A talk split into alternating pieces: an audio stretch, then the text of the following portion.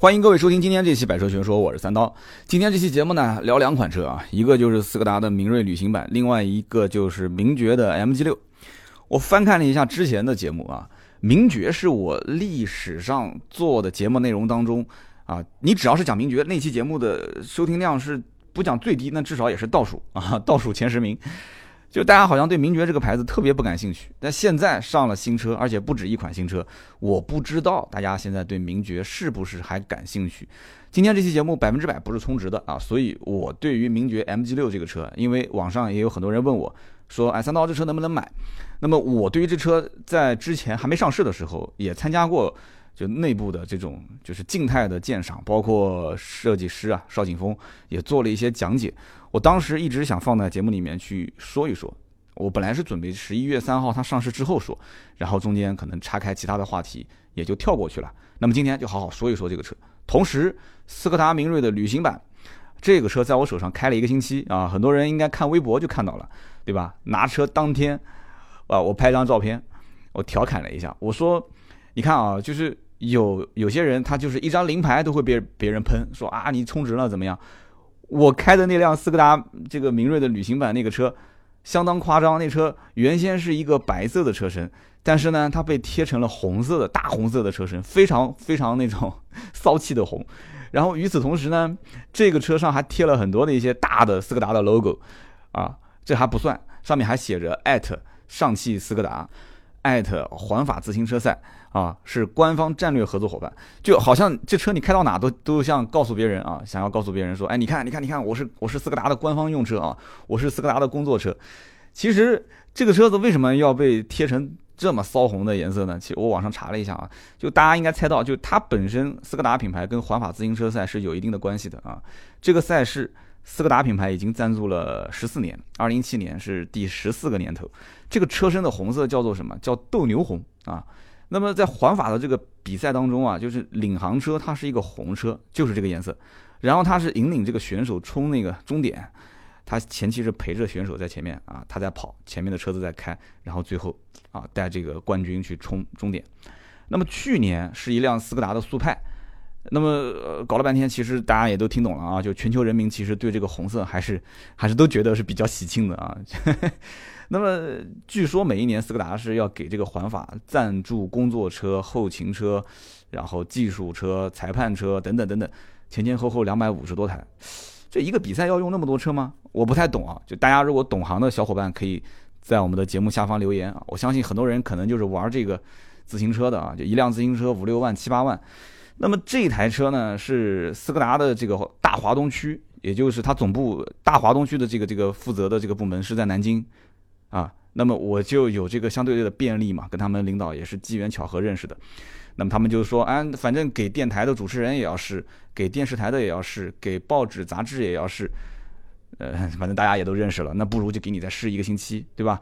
那么至于怎么帮大家，就是他给我试车，那肯定是要帮他回报一下，对不对？那有人讲，那是不是被充值了？今天这期节目里面，你肯定是只说好不说坏。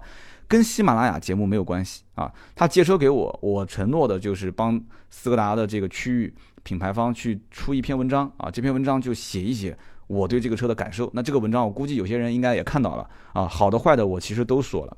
那么这种品牌在区域的推广，其实对于像我这样的喜马拉雅电台，就是一播出就是全国甚至全世界，你只要有网络的地方都能收听的话，他想投广告他也不一定能，不一定能接受啊，因为这个不是。指定这个区域的，因为大华东区无非就是江苏、安徽这一部分区域，就完全其实说白了就冲着一个面子啊！哎，这个三刀南京本地自媒体，哎还不错，小伙子挺努力的啊！这个借一辆车给你开开，对吧？你要如果真的觉得开得好呢，你说说好话，我们肯定没意见。但如果你真的说开得不好呢，对吧？你这个板砖啊，就是拍的轻一点就可以了啊！都其实不用说，大家心照不宣，就这么一个意思嘛。那么。这个车子拿给我开，大家知道之前还有一辆斯柯达的这个柯迪亚克，啊，大家之前应该也看过我拍视频，好的坏的都有说，而且这里面我其实说到的很多的一些关于内饰啊，相对来讲做工，呃，用料都跟大众的途观 L 其实比起来差不止一个档次。你说这种话，充值节目他会愿意给你说吗？肯定是不愿意的，对不对？那么对于斯柯达的这一款明锐的旅行版，我一会儿后面我会说我的观点。音频节目其实跟包括图文来讲的话，我音频其实说的更直接、更纯粹一些，因为有一个。成语叫做口无遮拦，口无遮拦啊。那么这个对吧？我这脱口秀嘛，你我止不住了，那就止不住，这没办法。我曾经参加过区域的，就是斯柯达的一个小的会议，当时邀请的都是传统媒体，自媒体就我一个，我也。作为一个晚辈，那坐着的都是什么扬子晚报、金陵晚报，都是这个南京电视台、江苏省台，那都是大咖啊，对不对？任何一个人走出来，那有的都是有职位的，什么处级领导那些，我哪敢跟他们在一起说提这个意见那个意见？厂方是想听听大家媒体方对于啊斯柯达品牌对于这个车辆的一些意见。哇，我当时听的我就各种非常激烈的言论啊，就大家知不知道以前古代有一种官职叫言官？啊，就言官是不可以杀的，对吧？皇帝在上面，你就是吃喝嫖赌，就什么东西，底下的言官呢，他说什么，他不允许你啊，怎么样，你就不能怎样。就这种言官，在那个年代，你知道的，对吧？那是相当犀利的。我当时看到那种场面，我感觉就是在给朝廷啊，在给朝廷就是在进言，而且那个那种言辞相当激烈。我跟你说，我。领导都是年轻小领导啊，那个区域的领导都很年轻。如果年纪大的，我根本听不下去。那说的我，我的天，我真我跟你讲，我要是厂方的人，我都不能忍，我直接拍桌子了。有人肯定要说这种东西，内部关起门来怎么骂都可以，到外面了都肯定说好话，对吧？我跟你说，还真不是，还真不是。南京这些媒体，我其实虽然传统媒体，我也不看看什么报纸这些，但是他们的内容我多少也会去关注一下。那。相对来讲讲的，包括像南京几个著名的电台主持人，我们都很熟。那在电台里面，好的坏的都还是正常都说。所以现在大家一定要理清楚一个概念，就是没有哪个厂家蠢到说啊，蠢到说哪怕花钱让一个媒体去只夸优点不讲缺点的。这个除非真的就是网络的水军。水军是谁搞的？水军其实说白了是很多代理公司，代理公司为了巴结厂商。才会去用水军去打压那些什么说坏话的、负面新闻的这些，就只只有这一部分的啊，就是想要从厂家那边拿到钱的这些代理公司，他们是会这么想。厂商本身出于他们自己的观念上来讲的话，好的坏的，我其实是比较坦然的，你去说，但你就不要，你不要真的把最后那一点点小裤衩你都给扒了，对不对？你好歹给人家穿一点衣服在身上。所以呢，这个当时你想，柯迪亚克当时塑料感那么强啊，我也讲的很很，就是非常坦然，而且这里面。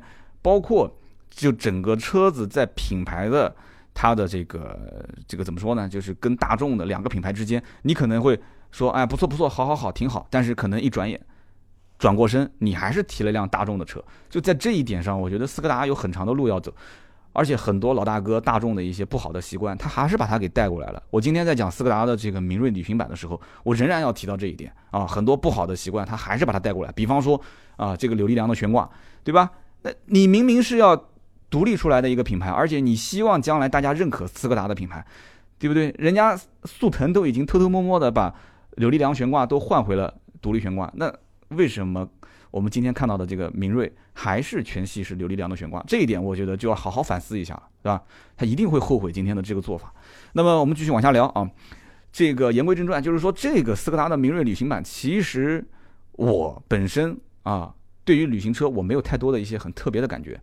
我不像有一些人啊，就讲说我对旅行车特别有感觉啊，只是我暂时没有那么多钱啊，只是怎么样怎么样怎么样。你不要说那么多借口，你真的喜欢你就买啊，用人民币去投票啊，用人民币去投票。我身边反正说喜欢旅行车的不少，可是真正说买回来旅行车的就一个啊，我就认识一个。当时 A 四 RO 的说喜欢，他真的是花钱买啊。那么其他的，除了那些土豪开一辆当年的这个大众的 R 三六啊，除了那一类，我其他目前为止是没有想到谁开的是旅行版了，开 R 三六的，对不对？然后开奥迪的 A 四 Allroad 的，其他的我就没见过开旅行车的了。那么其实我说过啊，旅行车两大特点都不是最吸引我的地方，一个就是它的整个的车身造型就很修长的造型，有人讲看上去很特别、很优雅、很有腔调。啊，对我都认可，但是，我可能更认可另外一部分人的看法啊，什么样的看法？就是天天拖着这么一个屁股，这是个累赘，啊，我其实有的时候就是这么认为的。你要让我去买车，一个三厢车，一个旅行车，就目前的这个环境来讲的话，我的使用环境来讲，包括绝大多数人的使用环境，其实旅行车它是有一点过于强调它的功能性。你强调功能性，那就一定是少了一样东西，什么东西呢？那就是个性。那么现在当下，就好比说你如果买个面包车，那别人可能知道说，那你就无非要不就是拉货的，对吧？要不就是拉人的，拉人的小黑车司机，对不对？啊，地铁口在这边等活的啊，呃，要要不就是拉货，就是贴一个货拉拉，通过 A P P 接单。那么你要开个 MPV，你要不就是单位司机，要不呢可能就是一个非常温馨的啊，非常体贴的小奶爸，对不对？那你要开个牧马人，那很多人就会觉得，哎，那你可能是一个又有钱又有闲的这样的一个中产阶级啊，或者说一个比较小资的青年，就最起码不说有钱，那至少是有时间，对吧？你开个牧马人，你说你天天朝九晚五，天天开个牧马人堵在上下班的高峰路上面，怎么可能呢？最起码至今为止，我认识的开吉普啊、牧马人的这一类车主，基本都是不讲说多有钱，最起码是有很多的自由分配的、自由支配的时间的这样的一类人啊。我没见过朝九晚五开牧马人的。好，那么好，那我们再说一说，那开旅行车的这一类人是什么样的身份呢？我估计卖车的人都没搞清楚，对不对？如果卖车的人都没搞清楚的话，那我反过来问，客户能搞清楚我买旅行车到底图的什么呢？对吧？你说国外欧洲啊，旅行车，很多人说周末全家人出去玩，对不对？然后你可以放冲浪的那个冲浪的那个叫啥来着？那个冲浪板，就我我到现在为止我还没摸过冲浪板长什么样子呢，对不对？有人讲说打高尔夫球，高尔夫球杆啊竖在那个地方啊，那高尔夫球是是摸过，但是我也没正儿八经去打过。那你真打高尔夫球的人会 会买这个旅行版的车吗？对不对？高尔夫球的人可能他开的车子更加的大啊，可能大的 SUV 啊，甚至他可能是开公司做企业的，单位的车很多，随便开一辆什么车都可以，他甚至都不用自己开车啊，有司机。那么这种每一个人啊，他对于买一个交通工具，那当然了，这是一辆车，它是交通工具。这个之外，他是不是还在考虑另外一个问题？什么问题呢？身份。我觉得这是个很关键的问题，非常关键。当下其实很多人在买任何一样东西，特别是一些投入比较大的这些产品的时候，他其实在化解自己的对于自己身份的一个焦虑，或者说他是通过商品，通过买一个商品，他在找自己的那种身份的归属感，对不对？你除了车以外，我经常会聊说男人的表、女人的包，这些东西都是这样的一个道理啊，都是这样的一个道理。他在找寻这个产品。啊，能不能化解自己的身份感、身份的归属啊？好，我们抛开这个话题不谈，这这话题其实单独都可以聊一个话题了。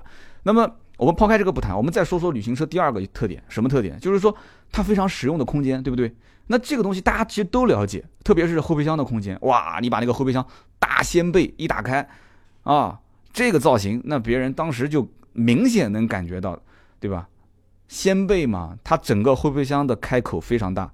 啊，我平时一般就背个书包，我自己的那个奔驰 C 那个三厢车后备箱打开之后，啊，我平时里面一般什么东西，一般就是啊充气棒啊，但我这个充气棒其实用不了，因为什么呢？因为我那防爆胎 啊，但是我以以前车上有，我干嘛不要呢？就要呗，对不对？而且也不是说用不了防爆胎，我曾经做过一期节目，我讲过防爆胎并不是没有气，防爆胎还是要充气，但是它是可以就是哎不气讲了啊，就是它可以，比方说压了钉子之后，它可以在一定的速度。开到某些地方再进行处理，但是我这个充气棒放在车上，我自己不用，我也可以帮别人用吗？充气棒搭电线啊，这个很关键，对吧？电瓶没电啊，比方说刀嫂当时车子没电，就是因为我车里面有根大电线啊，帮了他，所以我后来又买了一对这个大电线放在他车子里面。然后呢，我平时喜欢玩一些运动的这个这个这个项目，我放了我的就是换一套这个干净的。运动的衣服，我有个袋子啊，衣服在里面，然后一双鞋，运动的鞋，然后这个这个我讲你可能你们肯定不相信嘛，对吧？我还有一副滑板啊，在我的后备箱里面。呃，篮球不太好放，因为你放个篮球在里面的话，它总是来回晃啊，所以我放了一副滑板。我有一个专门放滑板的包，然后在我的后备箱，就这些东西其实就基本上把我的这一个三厢车的后备箱就装的差不多了。然后我平时上班我还会背个书包。啊，我再讲，估计你们又说我金牛座省钱，其实真不是省钱。我平时还带饭，我估计很多人要笑了。我真带饭啊，就带饭不是为了省钱，就带饭是因为真的自己家做的干净、卫生，而且现在很多的一些吃饭的地方，大家知道，干净是一方面，二一个就干不干净是一方面，二一个它的这种它就没有纯素的，你知道吗？就全是那种各种荤菜。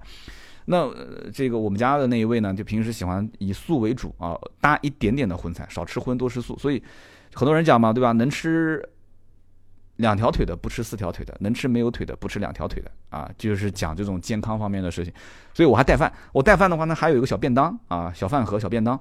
所以我的后备箱平时储物的这种要求还挺多的。那么那段时间我开这个斯柯达的明锐的旅行版，就明显会发现，我的天呐，那个后备箱就我三厢车的后备箱基本就装满了，我把那些东西再腾到这个旅行版的这个后备箱，那基本上还多出 N 多的一些空间，就是你再放几个行李箱都没问题，就很夸张。而且大家知道我那个车啊，那个奔驰其实也减配了啊，我买的时候我那个版本它后排座椅是不能放倒的。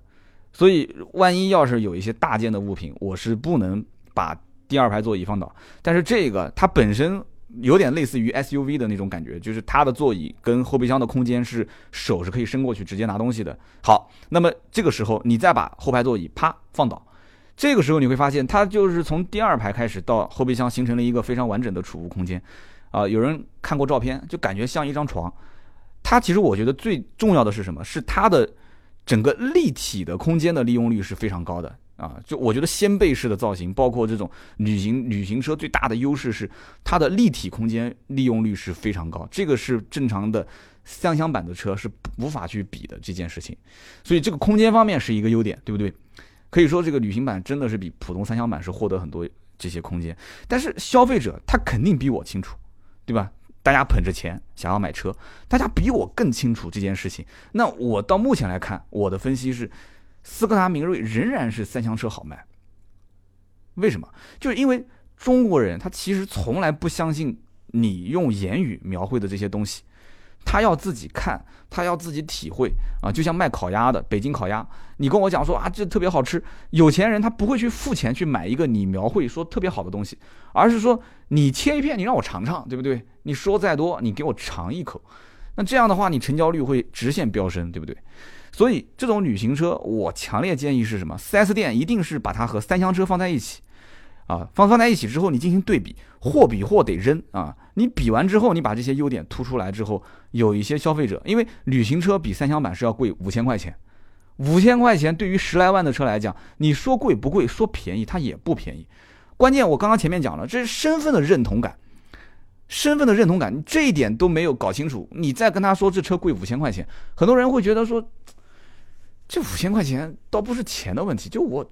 我有没有必要去买一个旅行车？这是很多人很纠结的问题点，但是这一定要靠对比才能得到一个比较明确的结果。现在很多 4S 店，我去斯柯达 4S 店逛了一圈，旅行车它不作为重点推荐，对不对？展厅它位置有限，很多斯柯达的店本身也不大，它的位置有限，它要消化库存，对不对？它也知道三厢车一定是卖的比旅行车要好，所以干脆就不展示旅行车，甚至于就今天展。三厢车明天展旅行车，它分开来展示，没有对比，没有引引导，客户本来就不是冲着旅行版去的，你想让它销量上来，不可能啊，不可能。我之前在就是今年的第七十七期节目里面，我还说过，我说斯柯达其实很多买一点四 T 的还不是不是特别多，很多都是买一点六的，很多人就是冲着一点六升便宜啊，自动挡便宜，手动挡更便宜，就冲着这个来的。所以你看，刚刚十月份才上市一点六自动挡的。这个旅行版的斯柯达明锐，那么就说明厂家其实一开始他也知道 1.4T 的溢价能力更强，也是希望大家多去买 1.4T 的版本。可是你想的和真正客户想的，它不一定是一件事情啊，这就是最大的问题点。所以这几天我在试这个斯柯达明锐旅行版的时候，我就得到一个就是很明显的感受，就这个车在在在路上啊。就大家看我的这种眼神，包括我自己开出去，我的感受就不是不是很一致，你知道吗？那我开这个车的时候，我跟大家讲个故事啊，就我之前有一天晚上去吃火锅，那么这个跟我一起吃火锅的这个哥们儿是我的这个老大哥啊，那么还有一个哥们儿是从南通过来的出差，我们三个人都是老兄弟，关系都很好。我们吃火锅，这个南京的这个老大哥他就是明锐的老款的车主。到现在为止，这个车还没卖。最近是准备要换车，要换一个大一点的 SUV。然后我就说，那你就买斯柯达明锐嘛，对吧？你你斯那个斯柯达车主，你不支持一下斯柯达吗？哎，他首先排除的就是明锐。他说我再也不开这个斯柯达的车了。他说啊，噪音怎么样？然后各方面，而且他说他预算是比柯迪亚克的预算要再多一些，那我也没话可说，对不对？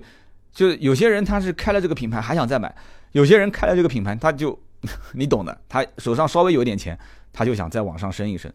那么当时晚上他也喝酒了，我兄弟也喝酒了，我是不喝酒的。那么两个人都喝了酒，他们本身也没开车过来。好，我开车送他们回去。那么在回去的路上，这个老的斯柯达明锐的车主坐在后排，我的速度上来之后，他明显就感受到，他说：“哎，你这车，你这车就。”不像我当时的那个老明锐，噪音那么大，就只要一开起来，呼啦啦的噪音就传递到车厢里面。这一点其实他不说，我自己也是有很明显的感受。大家还记得有一次我到广州去啊，差一点点露宿街头那一期节目，当时广州的那边的听友借了我一辆他自己的车，就是斯柯达明锐。我当时也讲，我说这车动力也不错啊，开起来也挺舒服啊，底盘也很扎实，就是噪音太大。真的，我一定要吐槽。噪音非常大，但是这一代的明锐的旅行版啊，我先开的是旅行版，旅行版最起码我感觉在隔音方面确实是下了功夫了啊，这一点必须是要表扬。好，那么与此同时，我们再说它的驾驶的感受。这个车我平时开完了之后呢，有的时候我出去办事啊，我出去办事可能比较远，然后我在路上还要处理一点事情，那么盾牌跟我一起出去，盾牌也开，盾牌开的话。那么他也会提一下这个车的感受。那么我们平时还要拍摄这个就是评测的视频。那么那一周我们拍了一辆别克的 G R 八。那么这个视频我们会在呃十五号，十一月十五号放出。那么大家关注我们的微信号啊，微信订阅号“百车全说”可以干看到十五号那一天啊会更新。开一辆上汽斯柯达的车去作为摄像车，然后拍摄上汽通用的啊这个。通用别克的 G L 八，我这两家是死对头啊！你别看都是上汽的，上汽通用跟上汽大众、上汽斯柯达这个绝对死对头。这个我觉得还是不要让厂家知道为好。哈，开着厂上上汽斯柯达官方提供的驾试驾车去拍摄车主寄给我们的这个上汽通用的 G L 八，有点意思啊，有点意思。那么摄影师也开，盾牌也开，我也开。我刚上手的时候，我就感觉，就这车明显一点四 T 的动力。就是一点四 T 开过那么多车，大众也是一点四 T，对吧？那么斯柯达一点四 T，那还有其他一些品牌，它的动力就感觉，哎，就感觉很好，然后整个车子就给人感觉很轻盈，轻的要命。这种感觉在什么车上开到过呢？在一些全铝合金车身的那些车上，我就不说说，你等会儿说我有点捧这个车啊，就有一些全铝合金车身的车，它开起来就是这种这种感觉，就很轻，或者是一些就是完全偏运动调教的一些车辆上。哎，我当时觉得说这斯柯达的明锐，它也没说自己是一个偏运动的品牌，偏运动的车，而且它的这个平台虽然变了，但是也没听说它的轻量化是作为主打啊，作为一个卖点，但就是开起来给人感觉很轻，这不是我一个人的感觉，盾牌也这么感觉，两个摄影师开过之后也是这么感觉，大家自己家都有自己的私家车，说哎这车怎么开开开起来感觉很轻哎，就很轻松啊，转向啊油门那种响应。就我们也不去聊一些什么具体的参数，反正就是一句话，就是好开，没毛病啊。我觉得你自己去试完，你要说不好开，你可以打我的脸啊，你可以打我的脸。但我开完之后，你想这还是拖着一个大屁股的明锐的旅行版，还不是一个普通的三厢版，对吧？好开，这就是我的感觉。那么这台车的中控啊，这要这是要开始吐槽的啊。它用的是安卓的系统，这个怎么说呢？安卓系统本身是没毛病啊，界面啊，包括它的整个的显示的这种清晰度啊，都没什么毛病，连接手机的速度也挺快。但是呢，你有了流量之后，因为你安卓系统有流量，那你第一反应肯定是要下 APP，对吧？当时盾牌给他开了两天，盾牌在那边也下什么天气预报啊，什么喜马拉雅啊，就你可以在那个上面直接通过喜马拉雅，通过流量啊去听节目。但大家知道安卓的系统，啊，很清楚吧？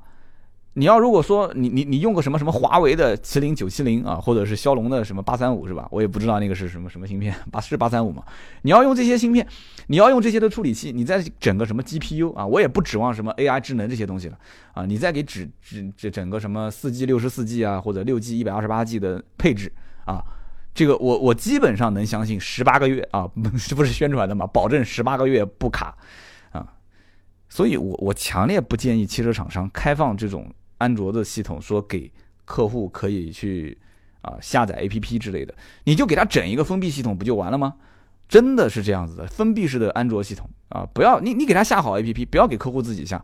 你要真给客户自己下，我我担心真的将来用一段时间之后啊，对吧？因为你有这个 WiFi，你也有可以下 APP 的功能，那我就上网啊，对不对？然后我就下 APP 啊，这将来会越来越卡，会越来越卡。之后你说，当我有一天打开一个喜马拉雅 APP 啊，光开机光。进入节目要花个两三分钟，我车子都已经开 开出去好几个路口了，对吧？都快到公司楼下了。很多人买个车，平时也就开那么几分钟，对不对？喜马拉雅的开机广告还没有看完，喜马拉雅的开屏广告还没播完，你说这个这个体验会不会很差？所以呢，我不太建议这个安卓系统。虽然目前来看，这个系统还是挺快的啊。那么再说一个啊，再说一个关于内饰方面，哎，这是个优点，这是个优点。就是这个车子，当时我一上手，我就发现，哎，就之前开斯柯达的柯迪亚克的时候，我一直在吐槽柯迪亚克。就现在大家都很清楚，就你能用真皮包裹的，一定不用搪塑材料；你能用搪塑的，一定不用硬塑料。就这一点，不管是好与不好，就最起码现在大多数人评判这个车内饰有没有塑料感、廉价感啊，就用手摸一摸，用眼睛看一看就很清楚了。斯柯达的明锐这个旅行版的内饰。反而或者说是竟然是比自家的柯迪亚克还要用心一点，这这我有点看不懂哦，真有点看不懂。这要如果是充值节目，那一定是不能这么讲，因为你代表的是斯柯达的品牌啊，你你你说明锐旅行版好，说柯迪亚克不好，这也是不行的。但是我今天一定要在节目里面跟大家说清楚我的观点，我觉得我看不懂这件事情。明锐按道理讲定位是比柯迪亚克要低的。这为什么柯迪亚克他就弄不明白这一点？他把内饰就整个内饰做的那么那么粗糙，或者说那么的有廉价感，反倒是明锐到处用的都是一些这种搪塑的材质啊，摸上去质感也不错，甚至于你在门上还能摸到真皮的包裹，啊，就类似真皮的包裹吧，啊，都这么说。就你把这一套内饰的材质和做工，你把它搬到柯迪亚克的车上去，我觉得柯迪亚克可能都要再上一个档次。啊，就它不至于说跟途观 L 之间能拉开那么大的距离。那么我再说说有一些不爽的地方。不爽，其实我相信网络上很多人应该试过这个车，也要吐槽。曾经柯迪亚克的时候，我也吐槽过的。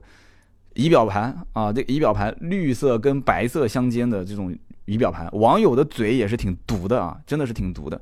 很多人把这个仪表盘造型形容成什么，我就不说了啊。我节目真的不想说，因为太损，实在太损了。那么这个我想说的是什么？就这个颜色搭配真的是挺丑的，而且整个的这种就是仪表台的数字，包括整个界面的设计，就感觉是差那么点意思啊，差那么点意思啊，把这么点意思搞得没意思，我觉得真的是挺没意思啊。所以柯迪亚柯迪亚克上面我曾经吐槽过这个设计啊，今天就不要再吐槽了，因为就不要再进行二次伤害了，点到为止，好吧？我们再说一个，我给大家讲个故事啊。就当时那天晚上在湖南路，我湖南路我开这个车去吃火锅。我们在湖南路这个位置，我也不知道这兄弟为什么要选这个点，因为嗯，南京来过的兄弟都知道，新街口、湖南路都是停车特别麻烦的地方。在这个地方呢，我当时找到了吃火锅的地方啊，旁边是一个叫天星翠廊大厦，呃，可能南京的朋友有知道这个地方啊，名字起的挺好，天星翠廊。但是这栋楼呢，它的停车场是一个全自动的停车场，立体的停车库。一个大的立体停车库是什么样子呢？就是一辆车一辆车的停进去，然后是一个小的，就像别墅的那种车库，然后你人下车出门领一块牌子，那个机械就会帮你机械装置帮你送到一个指定的停车点，啊，就是这种停车场一般在一些呃什么大的医院啊，或者是一些市中心的大厦有可能会有，就是寸土寸金的地方会有。那么当时我在排队的时候，那个停车场的管理员一个一个大妈就围着我的车看了半天，我以为这个大妈是想给她儿子买辆车，就可能对我这车比较感兴趣，我就把窗户摇下来，我就说：“哎，我说阿姨，你你你这个车怎么啦？你感兴趣啊？”他说：“哎，小伙子，我看了半天，我没搞懂，你这是 SUV 还是一个两厢车？”我说：“这不是 SUV，也不是两厢车，这是一个旅行车。”然后这阿姨就就就说了，她说：“小伙子，我不知道你的车能不能停，啊，我们这个立体的停车库 SUV 超高停不了。”啊，我当时就说了，我说啊，我说我说我这个这个，我这个不会超高的啊，不会，我就相当于是一辆普通的这个普通的这个三厢车。他说那不对啊，他说他指了指我那个车顶的行李架，他说你这个我估计会超高。后来我一想，我就懂了，因为这些大妈她不太懂啊，什么车是什么车型，它只是通过这个车顶的行李架，它判断你这有可能是 SUV。那我前面后面停的都是普通轿车。那么这个造型其实是一个什么呢？旅行车相当于是一个拍扁的一个 SUV，对吧？所以就把这大妈给搞晕了。就这件事情其实说明几个问题。第一个，就是这种旅行车在社会上的认知度实在是太低太低啊！你说管这个停车场的大妈见的车也不算少了，对不对？就这个大妈仍然不认识旅行车。第二个就是大城市停车越来越难，今后你说你开一辆 SUV。啊，开一个中大型 SUV，你出去之后，你可能受限制的地方会比较多。但是呢，你要开一个旅行车，相对来讲啊，会稍微好一点。那么，我们今天再从配置上简单的讲一讲啊，这个旅行版的这个斯柯达的明锐，或者说整个的新明锐，其实也把大众的一些坏习惯给带过来了。比方说全系扭力梁悬挂，我前面也提到过，对吧？速腾之前自己偷偷的把这个独立悬挂换成了扭力梁。啊，之后又偷偷的把这个半独立的扭力梁悬挂又换回了独立悬挂，但是呢，明锐至今为止还是用的扭力梁的悬挂啊，没有换独立悬挂。有人讲说明锐是不是一直都是扭力梁？不是的啊，你去看之前的老版本的老明锐，老明锐其实之前用的就是四连杆的独立悬挂，所以你可以可以说这是一个倒退啊，这不是一件好事啊。那么早年明锐跟大众的速腾之间的对比是什么呢？就是明锐没有 ESP 车身稳定系统。对吧？那么品牌稍稍微差一些，买不起大众的，或者说想要追求所谓的性价比的，就去买斯柯达的明锐啊。虽然没有 ESP 车身稳定系统，但是呢，便宜一万多块钱。就是这种概念，如果今天再拿到现在的斯柯达的车上去，让消费者仍然抱着这样的一种观念的话，对不起，斯柯达明锐永远或者说斯柯达品牌永远不会有起色。啊，永远不会有起色。你包括你现在来看，说啊不错，斯柯达现在大部分的车型都开始用了车身稳定系统了 ESP。可是你去看最低配的，包括次低配的1.6手动挡，仍然没有配 ESP 车身稳定系统。我觉得这一点将来斯柯达一定会后悔啊，一定会后悔。为什么我要讲这个话？其实很简单，斯柯达是想成成为一个独立的品牌，就最起码让消费者喜欢它，或者说年轻的消费者吸引它。它的定位和大众现在越来越偏商务风格，越来越想走高端路线，就完全脱离开。换句话讲，就我讲到一个不太恰当、不太恰当的比喻啊。最近我在研究这个手机，你说华为是中国国产自主品牌的骄傲啊，是国产自主品牌的这个这个这个高端手机、高端品牌。那有的人肯定不认可，因为我现在在看网上好多喷华为的啊。那么雷军站出来讲了，雷军说：“为什么高端就一定要代表着贵啊？我小米就。”做廉价啊，就我小米就做性价比，那斯柯达能不能好好想一想？就是说，那你到底是做中国的华为还是做中国的小米？哦，我们再退一步讲吧，有一些可能别人更觉得，哎，说这个不应该去选择的品牌，像什么 vivo 啊、OPPO，可是销量也不小，对不对？销量也不小，你能不能搞点自己的特色出来，对不对？哪怕你的特色就是广告多也行啊，啊，也可以呀，对吧？对吧？vivo、OPPO 广告多，嗯，你你找一些明星代言也没问题，没毛病啊，对不对？年轻人都是什么重度互联网用户啊？你找了谁去代言？或者说你产品本身你少了点啥？或者说你多了一点啥？大家其实心里都清楚，大家都不笨。互联网现在这个重度用户就是年轻人嘛，对不对？你别到时候你说销量上不去，你怪这怪那的，对不对？你不谁都不要怪。现在的产品是什么？现在的产品就是要做诚意，说白了就是要做诚意。现在的客户要付钱，你得要做什么？你要做诚信，或者说要做信任啊！打破信任的这个节点，你就能得到很多用户。你你就互相你搞点小聪明啊，谁不比谁聪明，对不对？信任是前提，所以这一点我觉得还是老大哥大众的那些坏习惯啊，斯柯达身上还是有，就可能需要有一点时间才能慢慢的脱离掉啊。就总体来讲。开了一段时间，开了一周啊，一周多的时间。我对于斯柯达明锐旅行版这款产品整体的这种品质提升，我还是比较认可的啊。但是你说介于三厢版本和旅行版本这两个版本之间，你让我怎么选？我是蛮纠结的。我说实话，我可能更多的会选择一个普通的三厢版，我还是下不了手去去选一个旅行版。那么今年七十七期节目当中，我对于就中间价格的一些判断，我说的已经很清楚了。大家其实可以结合今年的第七十七期节目去听，啊，很多人其实并不真的在乎这个五千块钱的差价，三厢版跟旅行版说差五千，很多人其实就是对于产品和自己身份的一个配对，啊，配对上了之后，然后才会去关心真正的产品本身。好，这个斯柯达明锐旅行版我说完了，我们接着说名爵的 MG 六啊，其实都可以切到下一期节目了啊，反正既然想说就说呗啊，MG 六。M G 六这个车呢，其实，在十一月三号上市之前，我十月中旬去了一趟一汽的工厂，因为在上海很近。去了以后呢，我当时已经看到实车了，也发了微博，也听到了这个设计师主设计师邵景峰啊，邵老师讲解了一下。那么我跟同行也交流了一下，就这个车其实骨子里面跟荣威的 i 六啊，没有什么太大区别，它骨子里就是一台 i 六。你看它一点五 T 的所有的数据跟 i 六是一样的。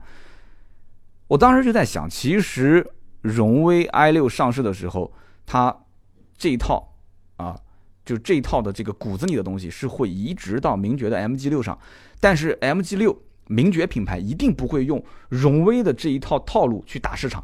荣威是什么套路呢？啊，这个这个什么全球互联网汽车啊，阿里跟我的合作，然后这个这个就走的是这种路线。名爵是一定要打什么样的路线？名爵就一定是要走运动、年轻啊，英伦风，它一定是打这个路线。你看，在荣威上面现在已经很少能听到什么英国英伦的这些东西了，但是在名爵上一定会有啊。那么你想，我当年我我的这个伴郎，我曾经节目里面说过，他开的就是 MG 六，对吧？我当时怎么劝他，我都劝不住，他就是要他就是要买啊，他就是要买 MG 六啊，对吧？但是我当时根据他。换女朋友的这个速度，我觉得他不适合开这个车。为什么呢？因为他换女朋友速度比较快啊，所以这个 MG 的品牌本身不保值。你说你对女朋友都喜新厌旧，你开个车能开多久啊？你开个一两年换了，好，这保值率那么低，你 MG 六买回来是很开心，卖出去那你就是伤透了心啊。所以我建议他买大众、买福特，你哪怕不行你也买个别克，对吧？不要买太小众的车。不行，他怎么都不听劝，他一定要买 MG 六。那么买就买了呗，对不对？就买了。他说他什么？他说他要实现心中的轿跑梦啊！可是他口袋里面只有那点钱。这句话听起来有点粗糙啊！我要实现我的轿跑梦，可是我没有钱。但其实这说出了很多人的心声啊！对于轿跑这一个类型，很多男人是无法拒绝的，对不对？轿跑就像那种身材特别性感、妖艳的女人。你就哪哪个男人不想拥有，对不对？但是你真的说跟这个女人过一辈子吗？我觉得难啊！你想拥有她、占有她，和你想跟她过一辈子，那是两个概念，对不对？过一辈子的那种，还是就是各方面都要考量，对吧？真的长得特别妖艳的，这是能过日子吗？穿着各方面都特别妖艳的啊，动不动就你懂的。男同胞，你可能想看别人的老婆这样，但是你自己老婆你一定不想这样。所以这种轿跑、这种艳丽的外形下。它是不是能还具备一定的实用性？这个问题点是很多人很纠结的，又想买轿跑，又又觉得啊家里面就这一辆车。你想，你买一个名爵的 MG 六，你其实，对不对？大家心里都懂，你要不就是首台车，那你甚至于你可能还是大学没毕业，或者是刚毕业，手头没什么钱，甚至还要贷款。所以他为什么搞什么三年零利率啊？啊，这个金融的这种手段，就是吸引年轻人嘛。啊，稍微高端一点点的车你都买不起。合资品牌的轿跑买得起吗？啊，二十来万，对不对？你再往上，你更看不起。你再往上的话，那种就是无框玻璃的那些，哇，动辄四五十、六七十，那想都不敢想，对不对？就我讲这个话，有人讲三刀你是不是膨胀了啊？就好像你有点高高在上。我说的是现在当下真正的这种情况，它就是这样子的，没有多少钱，可是又无法拒绝这样的一辆车，那怎么办？那我想买。刀哥，你帮我看看这车能不能买？就很多人在后台问我问题，其实我知道你内心就是这么想的嘛，对不对？你又不想老老实实去买一辆三厢车，啊，可是啊，这车看起来挺漂亮的，那会不会开一段时间就除了发动机不响，什么地方都响？会不会出问题？这个问题好，今天节目里我给你解决一下啊，我给你解决一下。这个问题其实很简单啊，国内自主品牌你要先想一下，为什么大家都不去碰轿跑这个概念？有没有其他的品牌就推自己的轿跑？好像现在没有什么特别火的吧，啊，也可能我遗忘了。可是我放眼望去，我没找到一个真正能以轿跑的品牌这种概念打市场的很火的车，没有自主品牌啊。我们说自主品牌，因为当下自主品牌轿车的日子都不好过，还搞轿跑，你这想啥呢？你是，对不对？造个 SUV 多赚钱，对不对？SUV 来钱多快，所以这就不难理解了啊。MG6 一上市，很多年轻人一看，哇，轿跑不错，我喜欢。那么到底能不能买？我觉得能不能买，我刚前面说的也很清楚了。它在品控方面，它骨子里面其实就是一辆荣威的 i6。厂商即使不跟你说清楚，不跟你说明白，我今天节目里面说这么清楚了，你还不清楚吗？这件事情骨子里就是一辆荣威 i6。那，哎，现在满大街荣威 i6，这车卖的挺好的，很多啊，对不对？南京荣威 i6 已经是网约车了，很多地方我估计荣威 i6 也是网约车。你就多打打车，不就能跟司机就聊起来了吗？对不对？很多的荣威 i 六的司机在路上开网约车，都开了很多公里数。你和他们聊一聊，他们是最敬业的车评人，对不对？他们是最敬业的车评人，他们每天都要开出去好几百公里，然后每赚的每一分钱都是辛苦钱。这个车子只要哪边有毛病，你觉得你跟他聊，他会不跟你吐槽吗？他会无条件的跟你吐槽。所以这些司机如果说这个车不行啊，荣威 R 六就除了发动机不响，哪边都响啊，毛病特别多，那你可以不买。如果这些网约车司机说说，哎，这车还行，没什么毛病，保养费用也挺低，油耗也也还好，空间也不错，那你就放心买呗，你就买，你就买这个 MG 六，没问题，没毛病啊。i 六这一批用户，我觉得就是在帮荣威啊，帮名爵的 MG 六在帮他做测试，所以。你看，MG 六的定价和荣威 i 六定价这两个车，有人讲那轿跑肯定定价更贵一些，错。我觉得这就是上汽的领导他有一个比较精心的设计的过程。我个人觉得啊，领导在放水，在放名爵的水。这个水倒不是说真的放了之后，名爵的销量啊就特别多，荣威就特别小，不是这样子的。就目前品牌上来讲，其实。名爵现在最大的问题点，其实就跟我刚刚前面聊斯柯达是很像，他要改变消费者一个观念，就是买名爵不如买荣威。大家想一想，是不是这个问题点？你说能看到名爵这个品牌上的人，是哪个人不知道荣威的？都知道荣威。所以，如果真的每一次看名爵，最后去买了荣威，到了名爵 4S 店比了比，又去买了荣威，这是一个悲剧啊！啊，名爵一定不希望说这个悲剧再次上演，所以他要错位嘛。就有点类似于斯柯达跟大众之间的错位啊，有一点类似于包括像什么呃哈佛、长城、哈佛什么蓝标策略、红标策略，就很多品牌都是这样，对吧？包括我们后期要聊一个话题，就是讲凯美瑞，马上凯美瑞很快也要上市了，凯美瑞也要出普通版本，也要出运动版本，啊，它为什么要这样？就很明显，现在已经看得出，就是说，嗯，这个消费的层级已经开始出现两种分化，也可能是商家引导的分化，也可能是品牌自己的一个分化。普通版偏家用偏行政，运动版偏年轻化啊，然后偏运动，所以名爵，它一定是想要改变消费者的观念，就是你千万不要是买名爵不如买荣威，所以你看名爵的这个车上它也有那个什么所谓的斑马智行系统，但它就不会像荣威那样说，啊我荣威 i 六是什么互联网造车，荣威 R 叉五互联网造车，我不推这个东西啊，它现在推什么？它网上的营销都是什么几秒破百，对吧？什么名爵红啊，这个这个这个溜背造型啊，运动轿跑，它推的是这个概念。其他车我不敢说，反正名爵 MG 六这个车，至少在我看来，厂商啊，它在定价的时候一定是有，就是意向性的是放了一点水。就从一个地方就能看得很明显，什么地方呢？就领导在权衡名爵 MG 六和荣威 i 六的时候，品牌的这种权重啊，名爵在市场上老百姓。就肯定对于荣威来讲，它的认可度更低，所以你看啊，名爵的 MG 六的一个版本叫自动尊享互联网版，这个版本是十二万五千八，你去对比一下你就知道了。荣威的 i 六自动互联网的尊享版，这个版本是十二万六千八，两个两个版本差一千块钱，而且是 MG 六轿跑版本比荣威 i 六的这个三厢版。要低一千块钱，是轿跑比三厢低一千块钱，这首先就是一个放水的迹象。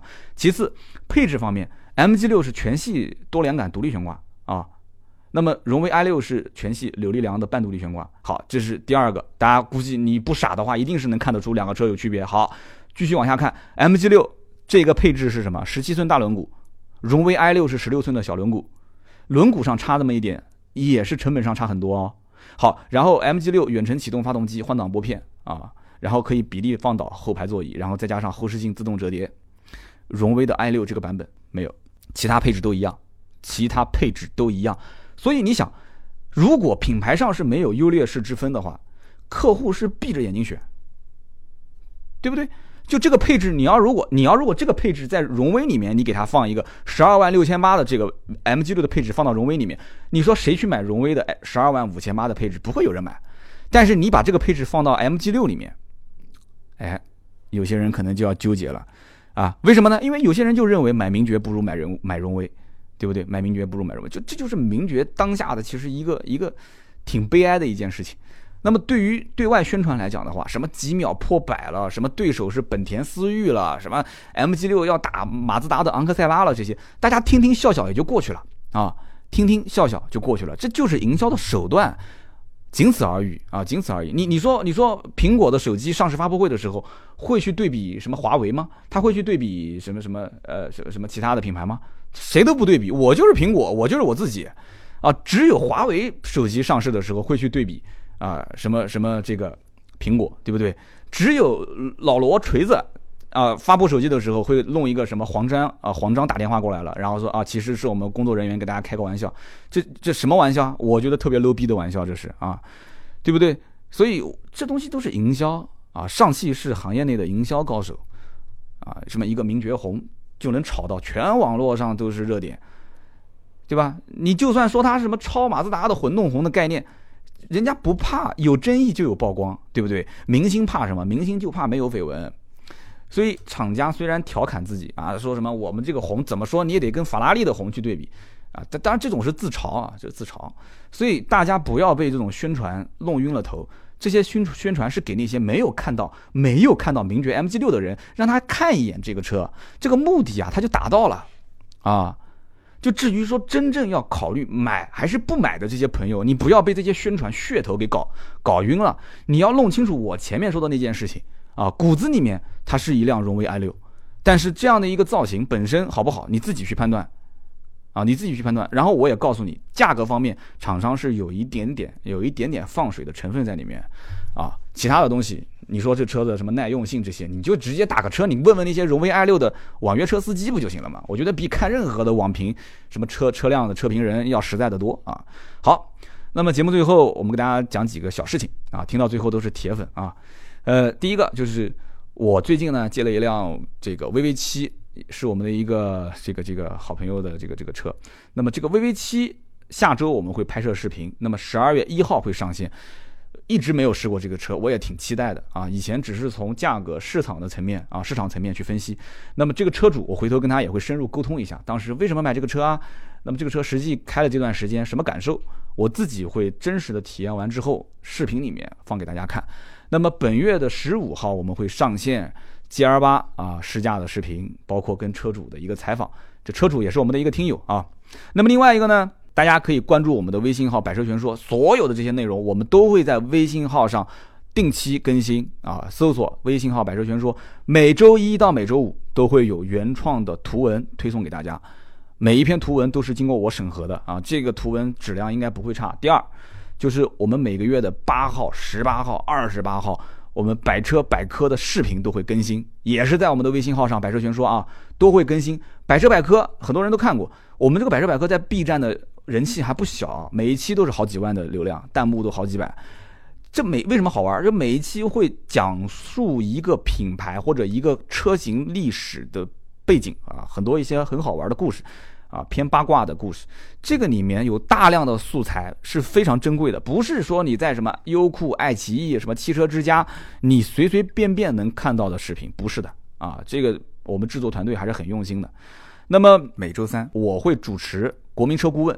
视频也会更新，这个国民车顾问五分钟左右的短视频，我会啊非常简单的去点评一款这个上市的新车，甚至于刚上市的新车。那么包括汽车圈的一些什么热点事件啊，我都会进行一些点评。那么你关注百车全说的订阅号，都会第一时间看到。好的，那么今天这期节目就到这里，我们下期接着聊，拜拜。